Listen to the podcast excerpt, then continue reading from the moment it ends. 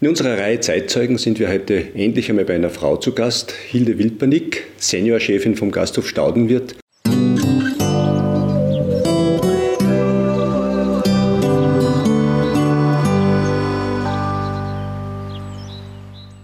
Hilde, danke, dass wir kommen haben dürfen. Wie ist es denn überhaupt zum Namen Staudenwirt gekommen?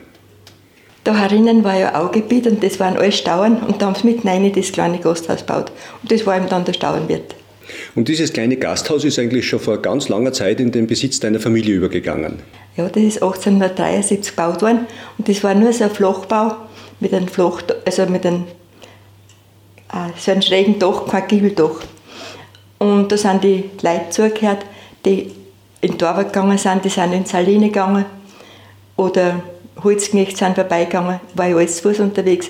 Und dann haben sie da zugehören können, auf ein Seitel Bier oder ein paar Zigaretten kaufen. Wir haben schon sehr lange die Tabaktrafik, seit 1894 oder was.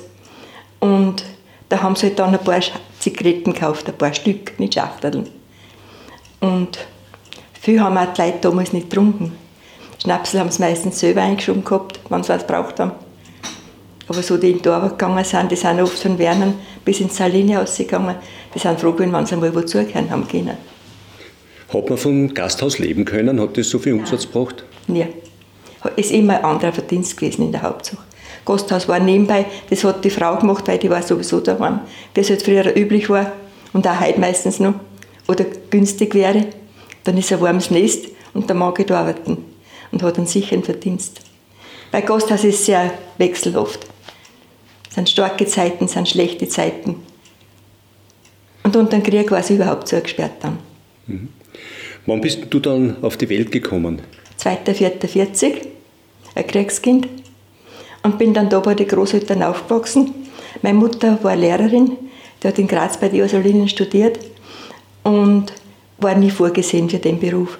Und die Tante war Schneiderin, die hat den Typi Hermann geheiratet. Und der hat ja Zimmerei und Sägewerk dann gehabt, neben uns. Und die haben es einmal zusätzlich probiert und ist aber weit zu viel gewesen. Die Gewerbe, das, drei Gewerbe zusammen, das vertragt sie nicht. Dann hat es die kleinen Kinder gehabt. Und ich war damals zwölf Jahre alt und ich habe immer schon gern das Gasthaus gehabt. Und dann haben die Großeltern gesagt, wenn sie haben will, dann kriegt sie. Die Tante hat wieder aufgehört, die haben dann eh neben gewohnt. Und ich habe mit Freuden mich vorbereitet aufs Gastgewerbe. Jetzt bleiben wir noch mal ein bisschen zurück. Du bist praktisch nach dem Kriegsende in die Schule eingetreten. Wo war denn die Schule damals und wie hat das ausgeschaut? Ja, das war natürlich die Volksschule aus See. Und da sind wir zu Fuß rausgegangen. Wir sind eh ein paar Kinder gewesen von Gallhof. Und das war lustig, das Schulgehen. Dann ist es warm gewesen und man hat sich kennengelernt. Und die Buben haben uns wieder tratzt. Und ja, das war ganz normal. Hat es nach der Volksschule sowas wie die Hauptschule auch schon gegeben? Ja, freilich. Ich war zwischendurch vier Jahre in Rotenmann, weil meine Mutter da geheiratet hat.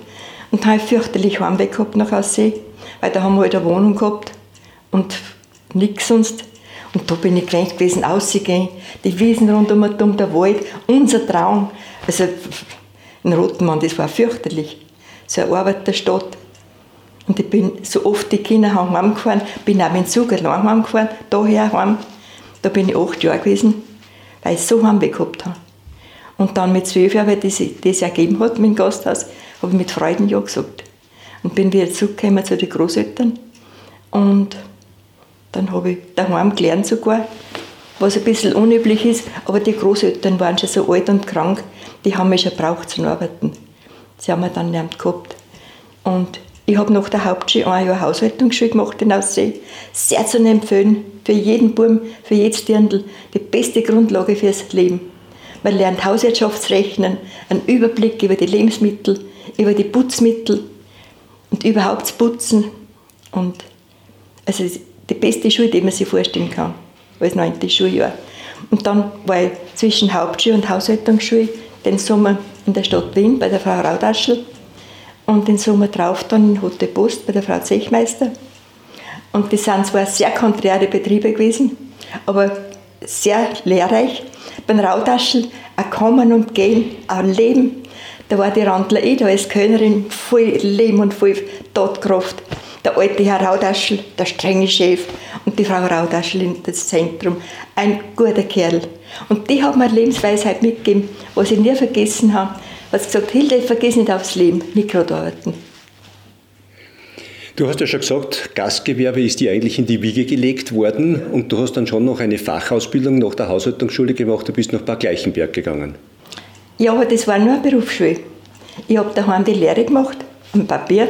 Ich habe einen Stall gehen müssen, wir haben Gasteln gehabt, ich habe mahnen müssen und alle anderen Sachen, Schalot streichen. Wir haben alles da, der Großvater und ich.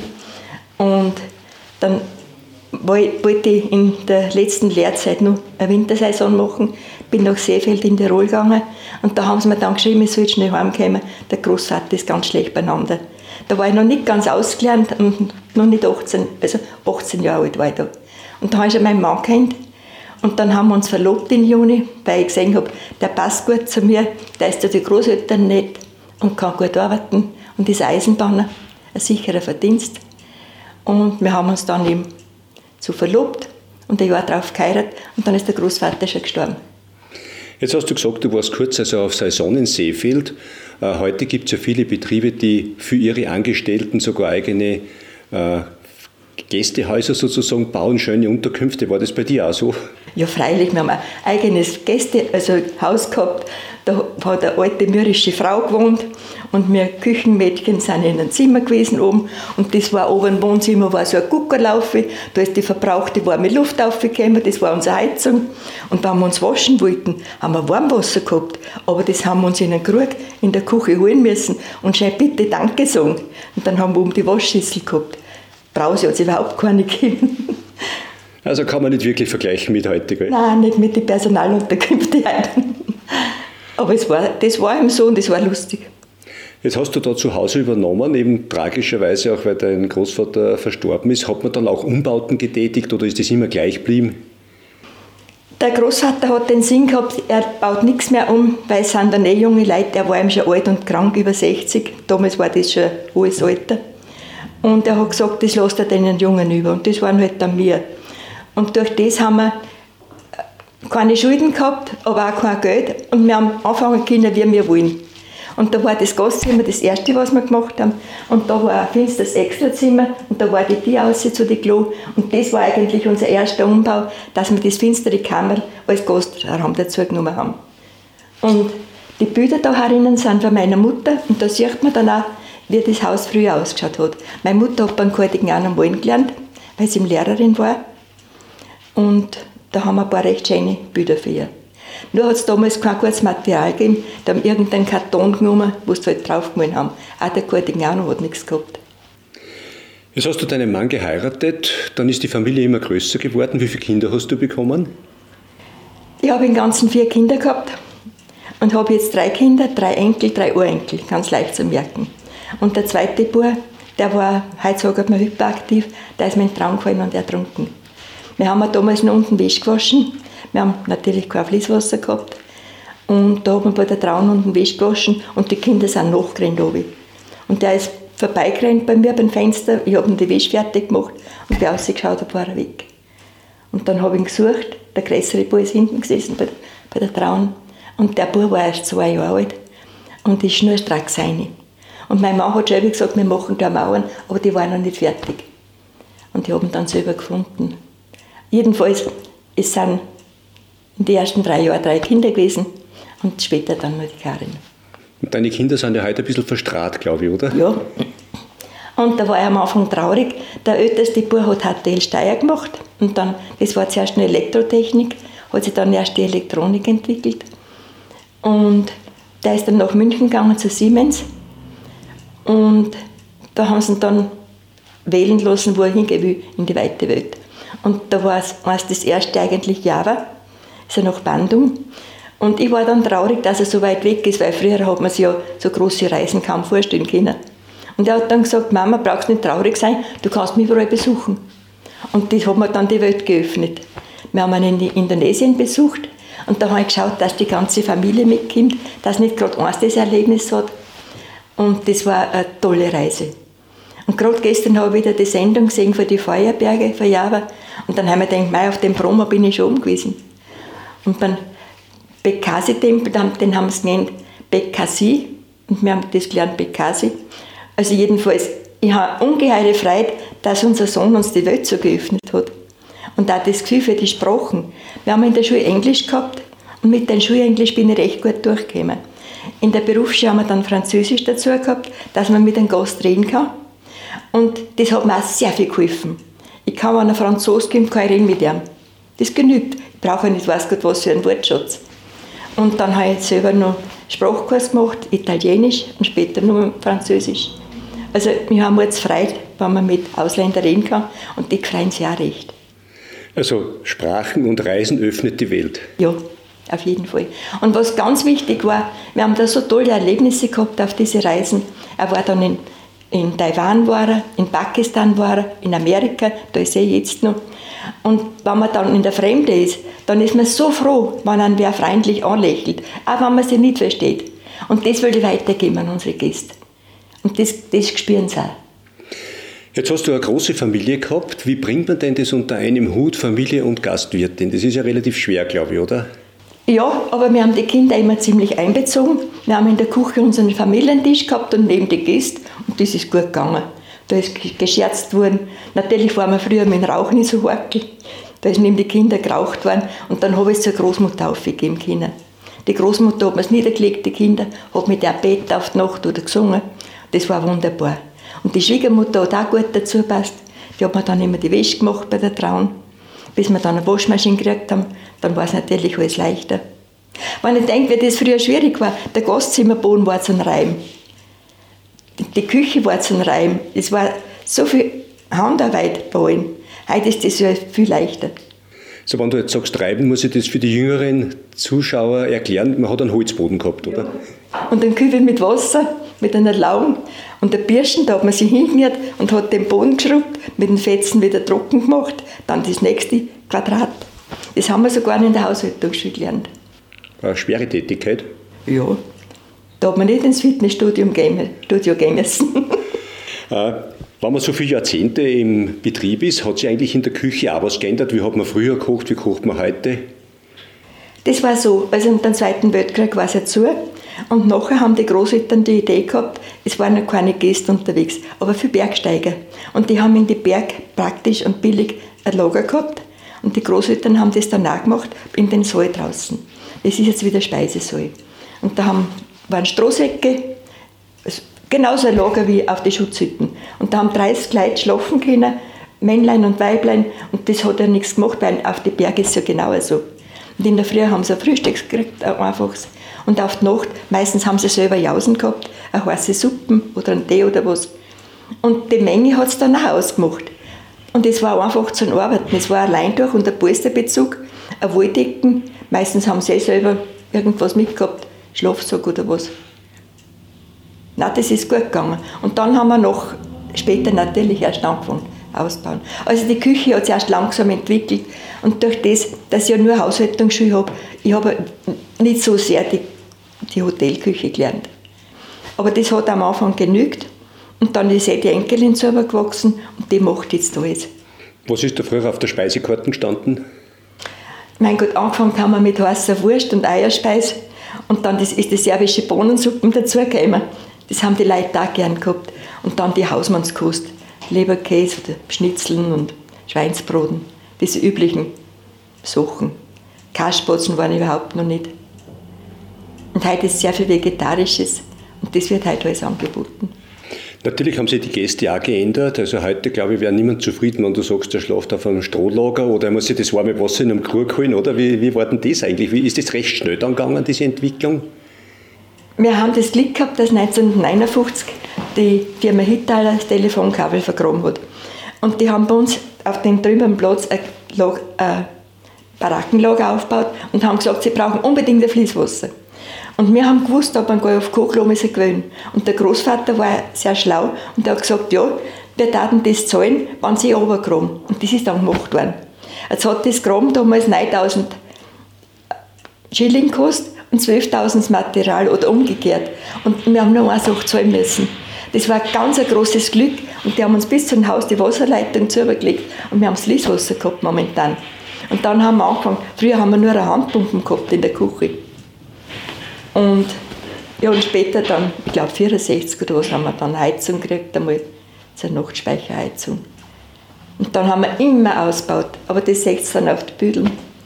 Es war immer Baustelle. Und mein Mann war eben Eisenbahner, aber gelernter Maurer. Und der hat die Umbauten das meiste selber gemacht dabei. Und da waren wir schon sehr froh.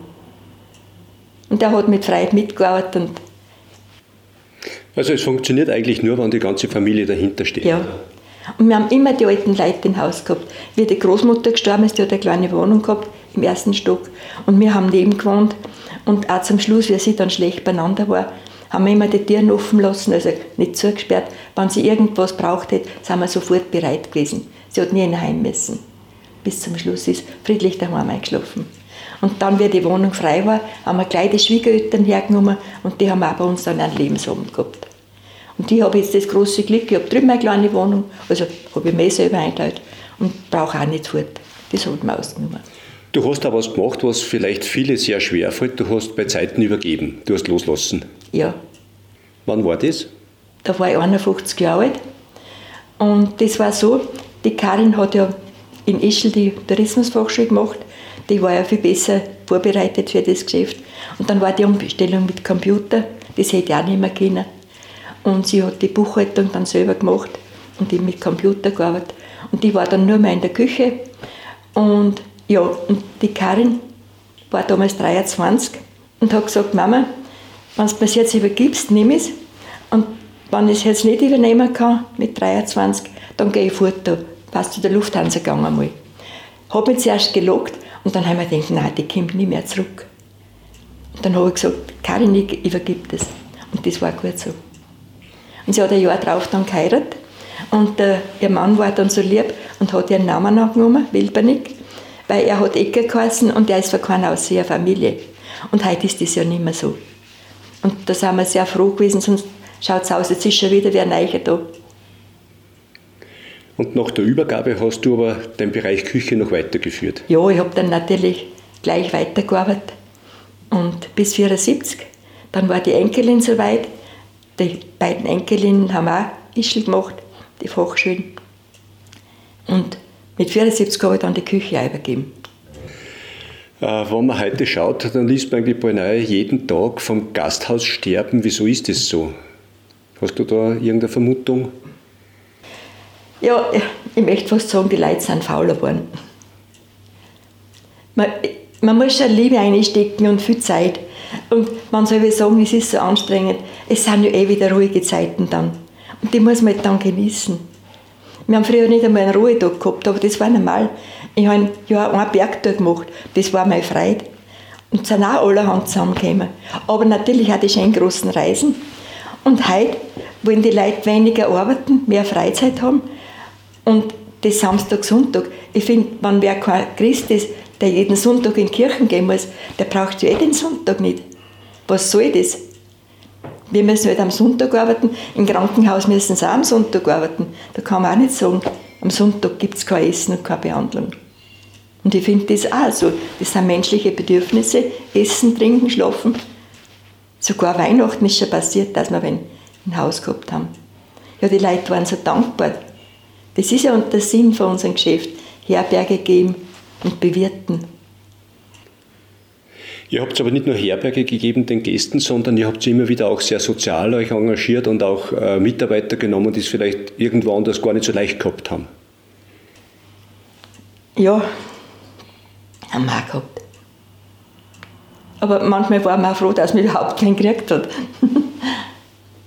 Dann habe ich mal einen Neger kennengelernt, einen Nigerianer, einen Asylanten, das ist jetzt 18 Jahre aus.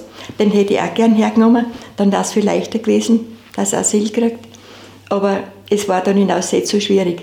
Er hat dann leider, hat einmal einer gesagt, was tut der Verbrennte da?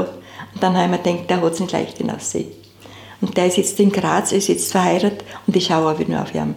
Aber das war der erste schwarze Mitarbeiter gewesen, wenn es nach mir gegangen war. Und jetzt durch, die, durch den Krieg in der Ukraine haben wir Ukrainerin da und die blüht auch auf bei uns und vielleicht bleibt es da. Jetzt muss sie mal Deutsch lernen. Dann haben wir die Mongolin da, von der berühmten Mongolenfamilie, wo die Frau Welzig so gekämpft hat. Ist auch ganz eine liebe Frau. Haben wir auch schon mal die Kinder da gehabt. Dann haben wir Rumänin. Ja, und es ergibt sich halt so. Aber ich finde, das ist wie eine große Familie. Also Hilde, wenn ich da so zuhöre und jetzt sage, rückblickend, du würdest diesen Weg genauso wieder gehen, oder? Selbstverständlich. Und man hat ja viel Spaß gehabt, wenn ich denke, mit den Stammgästen. Ich habe nicht fortgebraucht, ich habe den Spaß daheim gehabt. Das waren noch so liebe Kerlen. Wenn ich mich erinnere, wie die Karin auf die Welt gekommen ist, mein Mann hat immer, wenn irgendwas war, hat er Dienst gehabt. Wie der Bernie gestorben ist, wie die Karin auf die Welt gekommen ist. Und da sind Stammgäste Mittag hergekommen am Montag und haben gefragt, na, ist schon ein Kind da?